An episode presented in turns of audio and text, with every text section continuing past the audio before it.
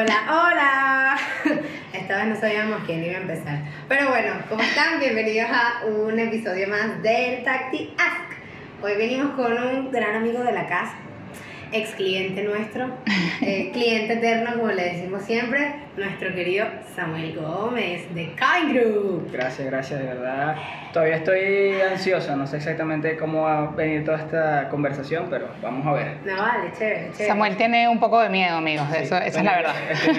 Pero, entonces, bueno, relájate, vamos a hacer unas cotufitas con Alexa, ¿te parece? Me parece perfecto. Está bien, pues bueno, vamos a decirle aquí a nuestra cotufera, Alexa, por favor, prende la cotufera. Gracias, Alexa. Ay, pero bueno, empezamos.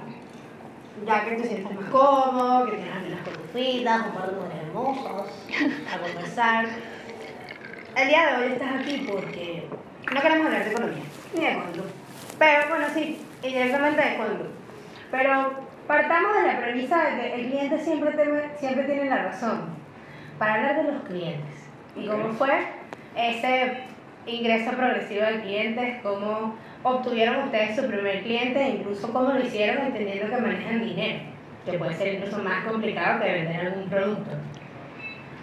Bueno, es una historia que no empezó así. O sea, realmente nosotros empezamos con capacitación, o sea, fue nuestro fuerte. Desde que yo estaba en la universidad, mi, mi fuerte siempre fue como hablar en público, eh, dar charlas, y como por ese ámbito fue que nos dimos más a conocer como, como empresa.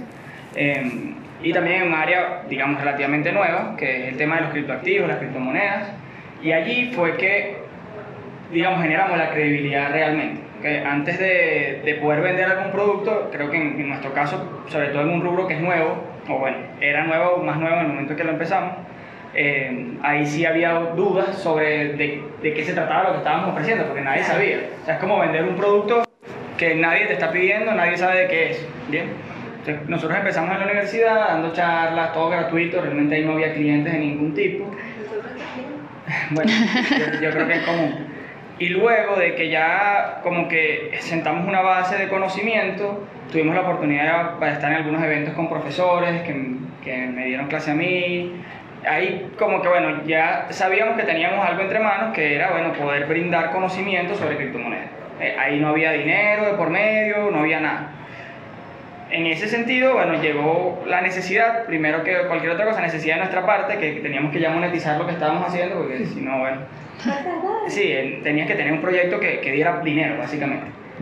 Y como que constituimos un poco el producto como tal, que era capacitación corporativa. En aquel momento era capacitación a todo el mundo. Nosotros siempre lo llamamos capacitación corporativa, pero no, de corporativo no tenía nada al principio. Eh, cualquier persona que estuviera dispuesta a, pa- a pagar por conocimiento cripto, esa persona la formábamos. Em, esos primeros clientes sí fueron como muy de retruque, o sea, fue como... eh, en- bueno, claro, yo estaba en programas de, de emprendimiento, como esto, todo este tema de, de conocer gente, todo este mo- movimiento de Networking. networking, exacto, haciendo relacionamiento. Y como conoces a alguien que dice, oye, esto lo necesito yo en mi empresa, puedes ir tal día, o eso lo necesito yo en mi emprendimiento, puedes ir tal día. Entonces tú vas, todavía no sabes cuánto le vas a cobrar y qué le vas a cobrar. Sí, eso es difícil. Este, Es muy difícil. no, no tienes un baremo, no tienes todavía como mucho conocimiento de nada y quedas como, bueno, puedes explicarle un poco cuando sienta que de repente eh, quiere más, entonces le digo, bueno, mira, esto tiene unos, un costo. A veces pasaba que te ibas de hablador, entonces le explicabas mucho y no te pagaban nada, gracias, ya estoy claro, y te ibas y quedó, no te daba como el chance de cerrar y hacer un negocio.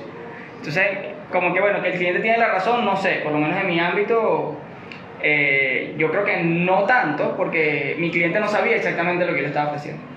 Él, no, él desconocía eh, mi producto y desconocía la temática. Entonces, bueno, ¿qué tanta razón podía tener? Claro, hay un tema de, como de respeto, digamos, con el, con el cliente, de que él sabe que quiere, que quiere formarse. Entonces, tú tienes un compromiso de dar información de calidad, este, verás, todo, todo un tema, sobre todo en el ámbito como que académico. ¿no?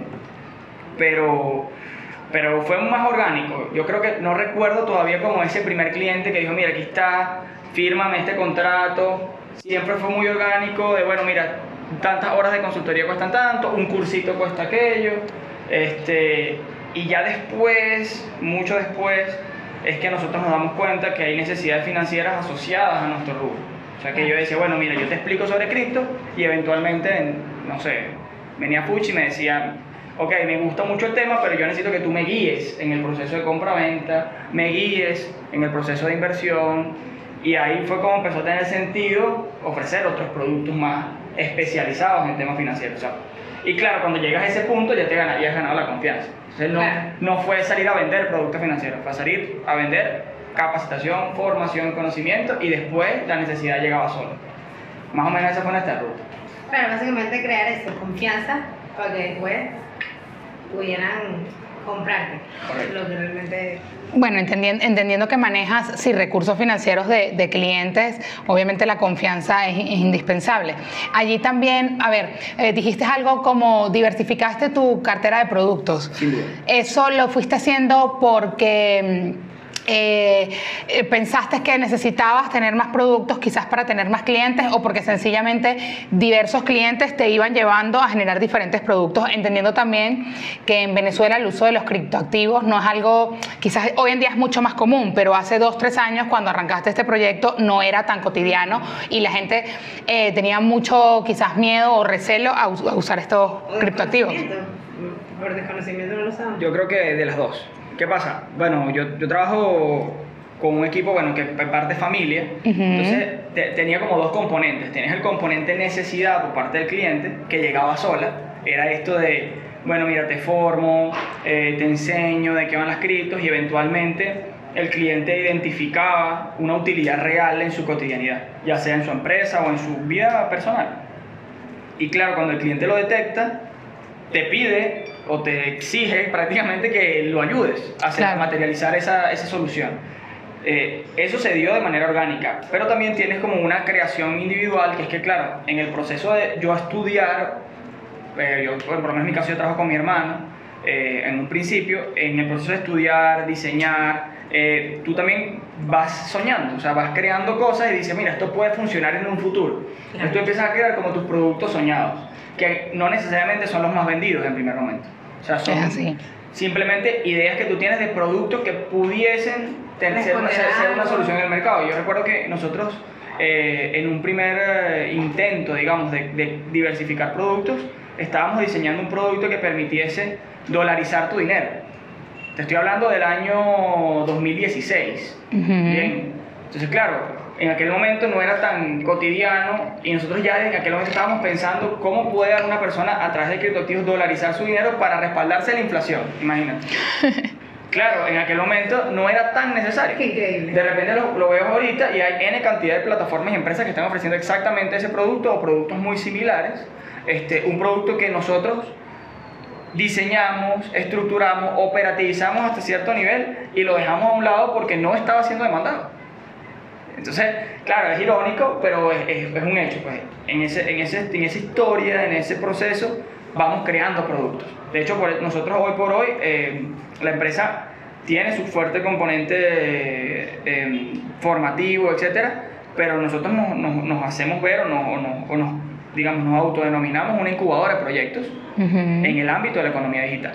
¿Por qué? Porque aunque no incubamos proyectos de terceros, estamos autoincubando ideas. O sea, nosotros tenemos nuestra área de investigación que detecta oportunidades de mercado, este, de esas oportunidades de mercado diseña soluciones y esas, de, de esas soluciones este, básicamente eh, elabora o fabrica productos. Y si el producto tiene sentido de mercado, es decir, consigue demanda, eh, lo empezamos a ofrecer. Ok. Entonces ahí más o menos creamos un esquema que hoy por hoy tiene más sentido. Antes era, tengo una idea, creo que puede funcionar, la diseño, la lanzo y veo qué pasa. No, por lo menos ahora hay un estudio previo de mercado y tratas de Es como menos empírica la cosa. Claro, estás, estás vendiendo más lo que crees que va a funcionar que lo que quieres que, que funcione. En, Claro. en principio era más lo que quieres. Ojo, no por eso en este momento nosotros tenemos algunas ideas de cosas que queremos que funcionen, solo que en un principio, cuando estás emprendiendo, tienes que irte un poco más por lo que funciona, porque o sea, Claro. la, la- la caja depende de eso. Entonces ahí sí Hay necesitaba, que estar más seguro. Hoy por hoy sí tenemos como más sueños que queremos ver, sea, hay productos que queremos empezar a promover que sabemos que todavía no tienen como tanto asidero en el mercado, pero creemos que o- ofrecerlos de ahorita pudiese haber sido lo que nos hubiese pasado si hubiésemos mantenido la ruta del producto originario que nunca terminamos de desarrollar porque no era el momento, no era el momento de mercado. Pero más o menos por ahí van los tiros. No, eh, está, está excelente. Otra, otra de las cosas que, que bueno, entiendo yo, me, me corrige si, si me equivoco, es que el mundo financiero eh, actualmente tiene la tecnología respaldada en criptoactivos, respaldada en, en blockchain o en nuevas, sí, en nuevas tecnologías o tecnologías en desarrollo que te permiten incluso eh, tener errores. Es decir, eh, quizás hablar de una tecnología basada en un sistema eh, eh, abierto o transparente como el blockchain frente a esquemas económicos donde la gente mueve o moviliza activos. Hablar de esto hace 40, 50 años quizás fuese una locura, porque el- la aplicación de la tecnología en todos los ámbitos, el económico, la salud, la educación, hoy en día es mucho más acelerada que hace, hace años. Entonces, aprovechando esta oportunidad, eh, ¿cómo la pandemia eh, influyó en tu modelo de negocios? ¿Cómo, ¿Cómo te adaptaste o cómo tuviste que reinventarte frente a la pandemia con, con los- con el mundo de los criptoactivos? Bueno, yo creo que nosotros tuvimos, una, tuvimos pues, iniciando la pandemia, una gran ventaja, ¿no? Y es que ya nosotros estábamos ubicados sobre la digitalización. Ujú. Ok, o sea, digamos, tenemos un modelo, aun cuando digamos un modelo de oficina, porque tienes un equipo que asiste a un espacio, comparte, trabaja en conjunto, etc. Realmente el producto y servicio es un producto meramente digital. Bien. Ojo, cualquier producto, desde los productos que tengan eh, categoría financiera hasta los productos de capacitación. O sea, son Claro. productos inmateriales. ¿ok? Yo no tengo, no necesito eh, un depósito, no necesito transporte. Bien, tienes, te estás montado sobre lo digital ya. Pero bueno, de, de cierta forma, lo que, lo que nos hizo el modelo fue, eh, perdón, lo que nos hizo la pandemia fue acelerar nuestro proceso de digitalización interno. Es decir, eh, convertir los procesos en procesos a distancia, o sea, los procesos locales en procesos a distancia, el trabajo colaborativo en trabajo colaborativo a distancia, remoto, online, tal. Entonces, bueno, convertimos la oficina en una oficina virtual, por decirlo de alguna manera. Creo que eso fue, digamos, de cara a lo interno. De cara a lo externo, eh, nos dio más visibilidad. Bien, porque cuando tú tienes eh, otras empresas en el mismo rubro o en rubros parecidos que tienen prestación de servicio en físico versus una que está ofreciendo todo en digital, evidentemente tú ya estás, digamos, posicionado dentro, de la, de- dentro del mercado. ¿no? Claro. Eh, y ahí tuvimos una ventaja. O sea, nosotros pen- pensamos en primer momento que la pandemia, bueno, yo creo que a todos pues, le, le pasó, iba a paralizarlo absolutamente todo, pero sí, paraliza una parte, pero motoriza otra. Y, eh, y yo creo que si hacemos una suma resta, sobre todo, quizá no tanto a nivel de ingresos y tal, pero sí a nivel de aprendizaje, de mejora de procesos, creo que la pandemia fue una gran ganancia en, en- ese sentido, Eh, por lo menos para nosotros como empresa, porque bueno, nos, nos, nos obligó, nos obligó a hacer los procesos más ágiles, a distancia, eh, bueno, de hecho en el mismo proceso de pandemia hubo contrataciones y hay personas que yo todavía no le he visto la cara. ¿Bien? Claro. Bueno, se las he Sí, visto en bueno, pantalla. pues. Exacto, nos pasó Pero- lo mismo. Conocimos a mucha gente, de hecho, en los últimos dos, dos meses o en el último mes, que nos pasaba que llegaban. Y yo, por ejemplo, reconocí a una de las chicas por la voz. No la había visto, sino en Zoom. Y la reconocí por la voz cuando entró a la oficina Mari no supo quién era. Y dije, ah, claro, ¿cómo está fulano? Qué. Entonces, es el choque de, fíjate, ahorita todo el mundo de alguna forma se está reencontrando. Esperemos se mantenga así. Pero sí, sí te obliga como que a dar ese siguiente paso por necesidad. que creo yo que es positivo, sobre todo en nuestro caso, en caso país, que en, en muchos otros rubros, en muchas otras áreas estamos unos cuantos pasos atrás, este, poder, eh, digamos, aprovechar la pandemia para obligarnos a evolucionar. Ojo, yo siento que Venezuela es un país eh, de desarrollo obligado. O sea, yo creo que aquí Venezuela se monta sobre las tendencias por necesidad más que por gusto. De hecho, en, en nuestro mismo mercado, en el Sí. mercado de las criptos, Venezuela es una tendencia cripto eh, o un protagonista del mundo cripto en América Latina Por necesidad. más que por gusto. Claro. ¿ok? Yo tengo amigos que están en el mundo cripto venezolano que se fueron del país y dicen, mira, aquí están tres años. O sea, yo regresé a 2015 en país tal. Porque en su entorno nadie está hablando de esto porque quizás las necesidades financieras o ese Son tipo de diferentes. cosas son distintas. Eh, y Venezuela le dio un- una categoría o una, o, digamos, una usabilidad digamos, más ajustada a nuestra necesidad.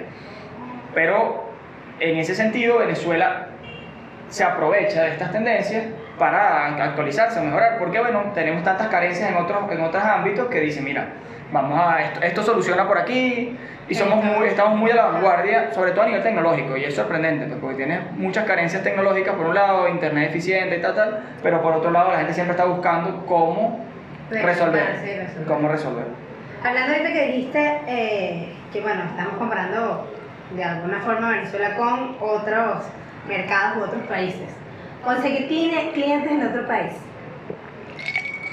Eso es un reto Sí, al que ustedes se están enfrentando no en uno, sino en múltiples. sí, es un reto, pero es un reto bonito. Que yo creo que nosotros, otra vez vuelvo a hablar de los venezolanos, quizás estoy muy, muy nacionalista, pero tenemos una gran ventaja. Tú tienes eh, publicidad gratuita en todas partes del mundo. Claro. tus panas. Bien. O sea, si nosotros fuésemos un país de pocos migrantes, llegar a otro país implica irte. Tú vas a visitarlo, tocar una puerta, ir a algún medio, etc. Pero ahora no, ahora tú agarras un pana y lo llamas y le dices, mira, estoy ofreciendo esto, ¿tú crees que alguien amigo tuyo puede comprar esto? Y entonces, bueno, déjame ver. Bueno, si me consigue el cliente te pago algo, ¿sabes? Sí, va, exacto. Y re- realmente es un poco más orgánico de lo que parece, no, no, no es tan, por lo menos para nosotros, no ha sido tan bueno, vamos a eh, hacer una campaña, vamos a llamar a algún medio de comunicación y empezar a publicitar nuestro... No, fue al revés. Yo creo que una de las ventajas que te da la digitalización es que te permite llegar más lejos Claro. con costos muy reducidos y testear mercados baratos. Tú llegas, si dos, tres panas te consiguen a alguien, mira, si hay alguien. Claro. Y después de que consigues, dice, ah, bueno, entonces justifico abrir mercado. A ver, y, y entendiendo un poco que ya hemos hablado de este proceso de captación de clientes, eh, conversemos un poco sobre esa fidelización. Una vez que conquistaste un mercado, vendiste un producto, tu producto caló y, y obtuvo consumidores, ¿cuál es tu proceso o cómo hacen desde Coin Group para fidelizar a estos clientes que tocan la puerta? Bueno, ese es otro reto, ¿no? Yo, yo creo que una de las ventajas que por lo menos nosotros como modelo de negocio hemos tenido es que todo ha sido orgánico, muy orgánico. Entonces nos, nos hemos enfrentado a los retos siempre a escalas pequeñas. O sea, te encuentras con el reto como que muy crudo, no, no te pasa por encima de repente como, como a veces algunos modelos que la pegan y se consiguen con todos los problemas teniendo ya cientos de clientes. No, bueno, nosotros realmente ha sido relativamente sencillo porque una vez eh, captado el cliente, bueno, menos tenemos pocos canales de comunicación, eh, no tenemos eh, quizá una página web y tal, sino que tienes un canal único, WhatsApp, Instagram, Claro, es como más te, pequeño. te- te manejas como muy, muy personalizado. Entonces lo que tú tienes, por lo menos en nuestro caso, tienes un equipo de atención al cliente que te presta ese acompañamiento y está pendiente de, de- de- de la gestión del servicio. eh, y después de allí queda la creatividad, pues, por promociones. eh, bueno, por un lado las promociones, por otro lado concursos, o sea, temas que te permitan como mantener esa interacción con el cliente y que sepan como que siempre estás allí, pero aquí estoy, eh, Más allá de lo que te vendo, estoy aquí para... eh, exactamente. Y bueno, tratar de generar eh, contenido útil, pues por lo menos con, si ven nuestras redes sociales, eh, nosotros tratamos en, en, en la máxima que todo el contenido sea de valor real. Hay muy pocos sorteos. Yo creo que es la primera vez ahorita en diciembre estamos haciendo un sorteo. Este, sí, Te puedes meter en Instagram, con el grupo de... pueden ver, pueden buscar. Es nuestro, primer- es nuestro primer sorteo después de dos años. Nunca Sí. habíamos hecho un sorteo Nunca lo hicimos. La verdad. Es nuestra primera vez, bueno, tratando de alcanzar, eh, ahorita que queremos llegar al hito de los 10.000 seguidores, ya nos falta poquito. Entonces, y dijimos, bueno, vamos a hacer un premio navideño, además también entendiendo el contexto que está pasando, creo que es un aporte que podemos hacer. ¿no? Eh, y nada, básicamente todo ha sido tan orgánico, tan como natural en nuestro caso, que cada vez que nos enfrentamos a un tema como, bueno, tenemos un cliente molesto, ok, ¿qué pasó? Y es muy cercano, entonces si de repente la persona que está encargada de atención al cliente no lo puede atender, alguien le llama, eh, ha sido muy... Claro, la estrategia es que sea muy humano. Tratamos de que sea muy humano porque otro de los elementos en nuestro rubro es que todo el tema financiero per se es frío. O sea, Claro. La banca es fría, las casas de bolsa son frías, las casas de cambio son frías. Bien, y el tema cripto no solo es frío, sino que es tecnológico. Entonces es como, es de millennials, Sí, es eh, abstracto, es- exacto. es- no, no tiene que ver conmigo, eh, eso es nada más de inversionistas o de desarrolladores. Entonces, necesitas darle calidez al, al proceso de, de, captación de clientes, de atención al cliente. O sea, siempre hemos conservado ese componente personalizado de, atención cercana para poder darle como un poco más de, de, de, elemento diferenciador con el resto de los productos, que todos son mira la pantalla y tú dices, oye, como que hago aquí un clic acá, tratamos de hacerlo un poco más humano pues, en ese sentido. Se habla mucho de plataformas digitales, Instagram, Twitter, Facebook, YouTube, etc. Y eh, hoy en día WhatsApp es una red social. Sí. Y es una red social, como bien lo dices, que te permite llegar directo a tu consumidor o directo a tu cliente.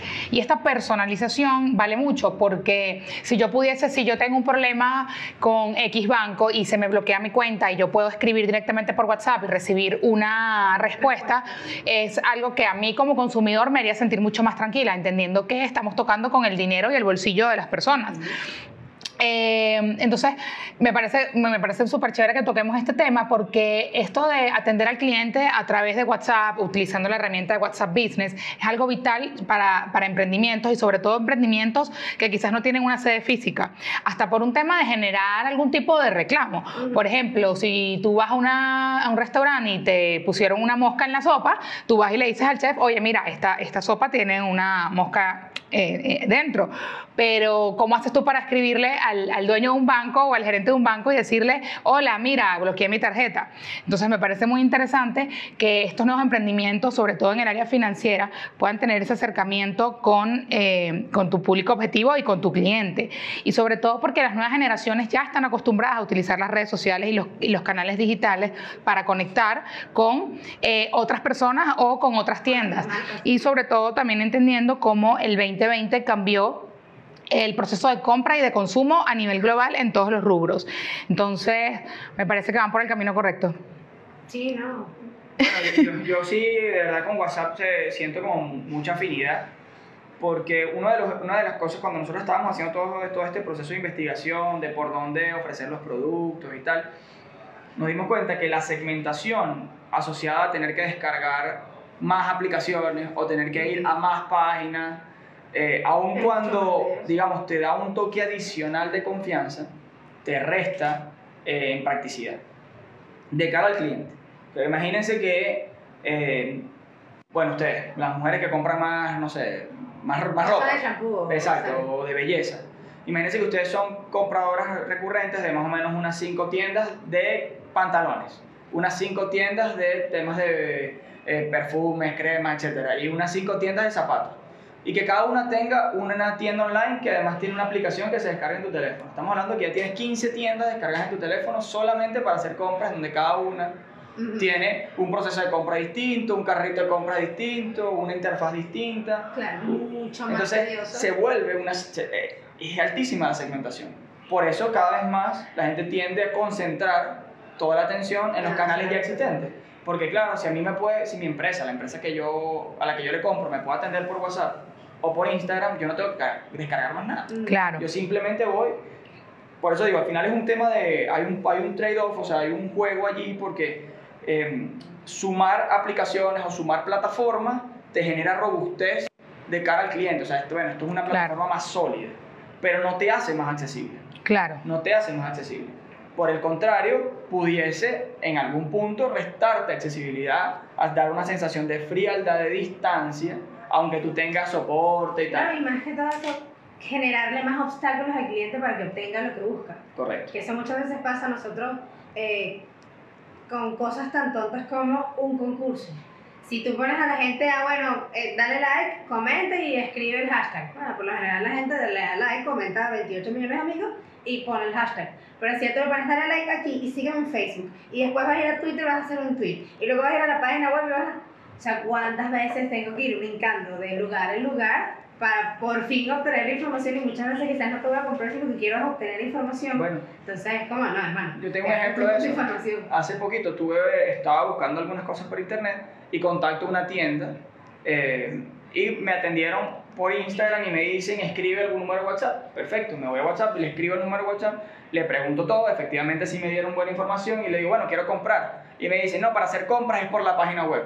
Bueno, pero si ya me diste la información, me diste el precio, Canaliza. de- dame la cuenta, yo te transfiero. Sí. Entonces no te mandan a la página. Entonces en la página compras después de que compraste te mandan un correo automático y se perdió el calor. O sea, Claro. calor me refiero, quedas como en el aire, entonces dice, te contactaremos cuando el delivery vaya para allá. Y quedas tú en el aire esperando, Es- en mi caso, el producto llegó sin ningún tipo de percance, pero no fue de un día para otro, se tardó cinco días en llegar y tú quedas frío.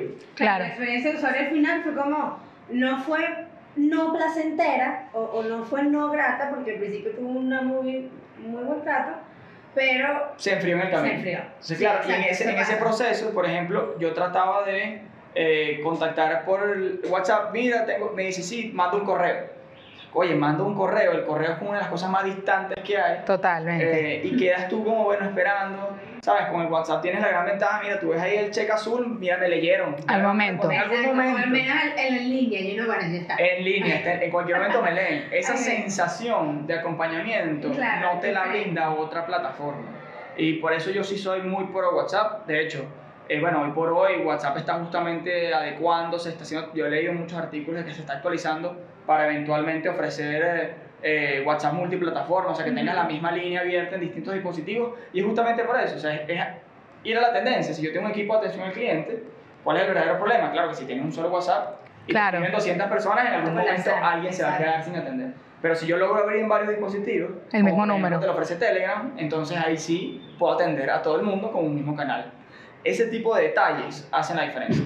Más allá de tener la super página web mega automatizada, yo creo que la automatización vendió hasta cierto punto. Claro. Pero ah, llega, llega un nivel en donde necesitas humanizarlo, por más que sea. De hecho, se nota mucho. Ahorita entras a una tienda y ahora te sale un- una cosita de diálogo y te dice, hola, mi nombre es Estoy aquí Samuel, para atenderte". cuéntame qué necesitas, porque ya se sabe que se necesita un poquito más. Así sea para, hola, aquí estoy. Esa Claro. sensación de, de que hay una persona atrás y que no siempre es un robot el que te está atendiendo, sí genera, y en el, en el ámbito financiero, bancario, cripto, yo creo que es más necesario, porque es muy frío, muy frío. Sí, es así. Hablando, y, y para ir ya hacia nuestra parte de la dinámica divertida, voy a hacer una pregunta previa. Eh, hablando de experiencia de usuario, pero ahora desde el enfoque de experiencia de empresa atendiendo usuarios. Comentarios de los usuarios en tus redes sociales. Nosotros hemos recibido a través de nuestros clientes cualquier cantidad de cosas. Ninguna ha sido obscena, han, han habido muchas cómicas, otras que tú dices, pana, esta persona de verdad ni se, ni se molestó en leer la biografía de este perfil por preguntarme lo que me está preguntando. Por ejemplo, hubo uno que nosotros estábamos vendiendo peluches y el chamo, como los peluches, bueno, se vendían aquí, se vendían afuera, él preguntó, hola, disculpa, si yo les mando una gorra al Magallanes, ¿ustedes me lo pueden enviar una encomienda? Y fue como, mira, no, nosotros hacemos, o sea, sí, lo mandamos, pues de alguna forma hacemos encomiendas, pero no, esa encomienda. Y con ese tipo de cosas recibimos millones. En su caso, ¿cómo ha sido esa, ese feedback? Bueno, es, es divertido, nos ha pasado de todo un poco. Claro, nosotros estamos en un ámbito que es un poco más académico, tiene Sí, un, com- formal. un componente de cierta manera técnico, y ya el que nos sigue, eh, digamos, está familiarizado con el tema, o por lo menos tiene una curiosidad, mm, como no nos está comprando realmente. O sea, nuestra, nuestra red, en nuestro caso, nuestro Instagram está diseñado en un 90% para Educar. Entonces, ahí sí es más, como más suave todo y la gente nos hace más que todo preguntas. Sí, hay un comentario que otro loco, sobre todo en el mundo, no, lo digo, en el mundo cripto hay muchos fanáticos también. Sí, eso sí. Entonces, ese proyecto es una porquería, no sé qué. Claro, nosotros estamos explicando un proyecto cripto. Y Claro. ahí, ahí hay mucho fanatismo porque tienes personalidades más pro Bitcoin y otras que son pro Ethereum, por ejemplo, o, o Dash. Entonces, ¿sabes? Tienen como su fanaticada y se, a veces se, te tiran ahí en los comentarios, pero bueno. no y tienes otra gente muy chévere. Realmente en estos días justamente nos escribieron un, un mensaje muy bonito de, oye, qué bonito han mantenido este, esa, su feed, eh, qué, qué excelente contenido.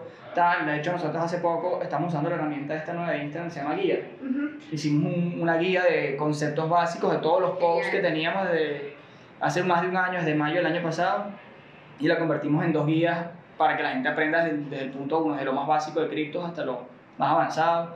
Y, oye, la herramienta sí ha evolucionado hacia lo que eh, se está convirtiendo hoy. Para mí Instagram hoy por hoy es una vitrina, Ujú. sobre todo a nivel comercial, Ujú. muy interesante. Sí, Eh, ha perdido un poco la esencia humana desde mi óptica, Yo creo que ahora sigo más cuentas de tiendas que de personas. Te muestran más, más, más Bueno, cuentas de tiendas tam- que de personas. también, eh, pero sí, sí es útil. De hecho, yo yo ahora me pregunto, ¿tú quieres comprar algo y qué haces? Eh, vas a Instagram. Vas a Instagram, de hecho, Aquí sí. es tan así que vas a Instagram y empiezas a darle like a tiendas parecidas para que te salgan otras del mismo rubro. Yo, le- yo quiero comprar un teléfono y me voy a una tienda de teléfonos que ya sigo y le empiezo a dar like a todos los posts de, de teléfonos para que me empiecen a aparecer promociones de teléfonos de otras Porque tiendas. Instagram. Usar, usar el algoritmo a tu favor. Sí. Usar el, domar el algoritmo. Simplemente Domar el algoritmo. decirle, Instagram, quiero ver publicaciones de Pixar. Él te escucha. Sí.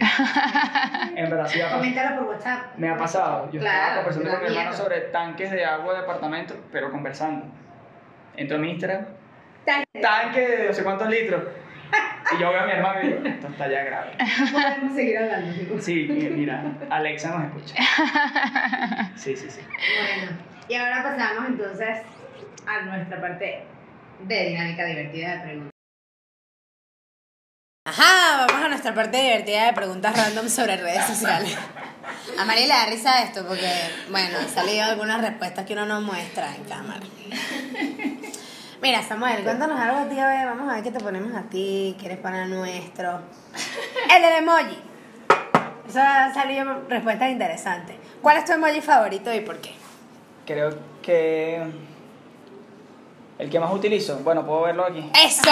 Muéstrame tus emojis y te diré quién eres. Sí, te, pu- te puedo decir cuál es el que más utilizo. Eso me gusta, eso de dime tu emoji y te diré quién es. El que más utilizo, está de primero, es el cohete. Ah, ok. Pero tiene mucho que ver con que los últimos días las cripto han subido mucho de precio, entonces Se esa- la gente me escribe mucho, ¿qué está pasando? Entonces yo le pongo el cohete. Este, la segunda que más utilizo es las, las manitas así De agradecimiento. agradecimientos, sobre todo porque bueno, uno habla mucho con el equipo. Mira, no estás mintiendo, No estoy estás mintiendo. mintiendo. No, no, no. Por casualidad, la tercera es la carita llorando. Ah, has tenido mucho estrés últimamente. Ha habido mucho trabajo, sí. Ok. ¿Cuánto? Ya, de ahí para adelante no digo más nada. Ajá, estoy viendo un durazno, estoy viendo un durazno, estoy viendo un durazno. Bueno, está bien, eres un hombre, pues. Eso no podemos negarlo. Ok, chanceo en redes sociales. Manda algún icono en especial para chancear en redes sociales, dices hola, respondes historia. Todo comienza por un durazno. No, no, creo que... Manda fueguito, porque hay mucha no, gente que manda fueguito no. Creo que el, el más común cuando uno quería como romper hielo en redes, creo que era el 100. El 100, eso sí, ese 100 es bien. Es que misterioso. Sí, es bien El 100 ahí, es como... taciturno. El, el 100 creo que era como el mejor que... Porque no, no, está- no- no es el 100, fuego pues. ni es la cara con corazones, ¿sabes? Exacto, es la cara con corazones ahora para mí tampoco ya no hay, no, hay, no hay tanto rollo porque te permite poner cualquier icono, ya con la actualización nueva del Instagram. Pero creo que antes si querías romper hielo, hablar con alguien, eso, o 100. bueno, responder algo. Si había algo que esté interesante, mira, finísimo eso, no sé. No soy mucho de romper hielo por redes, me, no, me, no se me da, me, me quedo Eres como- más humano. Más old school. Sí, Eh, quizás. Está bien, lo clásico, lo Sí, clásico no, nunca un poco más presencial, en, en ese sentido no, es más, es más difícil pues, además porque siempre siento que la otra persona como que, que intenso este pana, ¿sabes? Y Entonces no, Que- me, que no- no me gusta la sensación de sentirme bien, fastidioso. ¿Cuál es el último piropo que te han echado en redes sociales? Miércoles. O el que tú has echado, pues también vale, el que quieras. En redes sociales. Bueno, recuerdo creo que ninguno así... Por muy tonto que sea. Ay, qué guapo, ¿no? No, bueno, creo que sí, esas cosas sí me han dicho, pero, pero no, es- no es el piropo, pues, es como normal. Y por ejemplo me han puesto que si, no sé, cosas como, bueno, no sé. Mira, es vale, raro, es pero raro. es que. Uh, No, no, no sé, no sé. no está sé. bien, pues, próxima pregunta. Es que estoy Próxima pregunta. No, es que no, hay cosas, no hay cosas tan recientes, pues quizá hay cosas viejas así, pero ahorita no hay mucho. Está bien, pues, no, no, no sabe, no responde. Estamos más en dinámica la última, laboral. la última. Ay. si pudieras ser una plataforma digital, una red social, la que quieras, ¿cuál serías? ¿O con cuál te identificas más? Tipo Dolly Parton Challenge.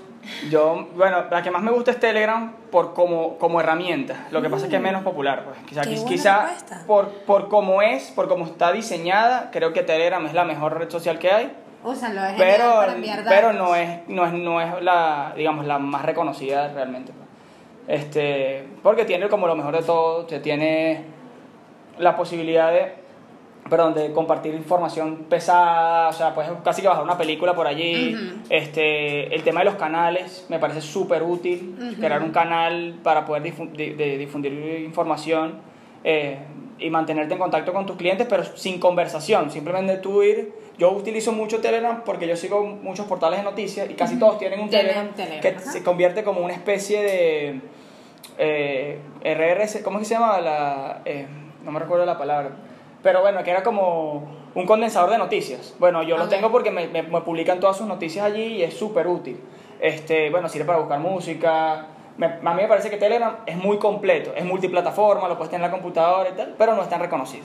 Si me voy por las reconocidas, creo que Instagram es la que más me gusta. Instagram va Este, ganando. Sí, no, por eso. vamos a Sí, creo que Instagram es la que más me gusta. Bueno, entonces, habiendo dicho eso, damos por terminado el capítulo de hoy. Eh, gracias a todos por conectarse. Recuerden que si les gustó el contenido pueden compartir o lo pueden guardar también para verlo más tarde, para ver esta hermosa eminencia que tenemos aquí. Eh, venimos pronto con próximos capítulos y nuevos invitados, así que Las redes sociales, las redes Ah. sociales de, de, de Samu. Bueno, pueden seguirnos Coin Group B, Coin de moneda, Group de grupo en inglés y B de Venezuela. Muy bien, muy fácil. Pues. Bueno. Dos más dos son cuatro. Entonces nos vemos en un próximo episodio para que sigan encontrando la táctica con nosotras. Chao.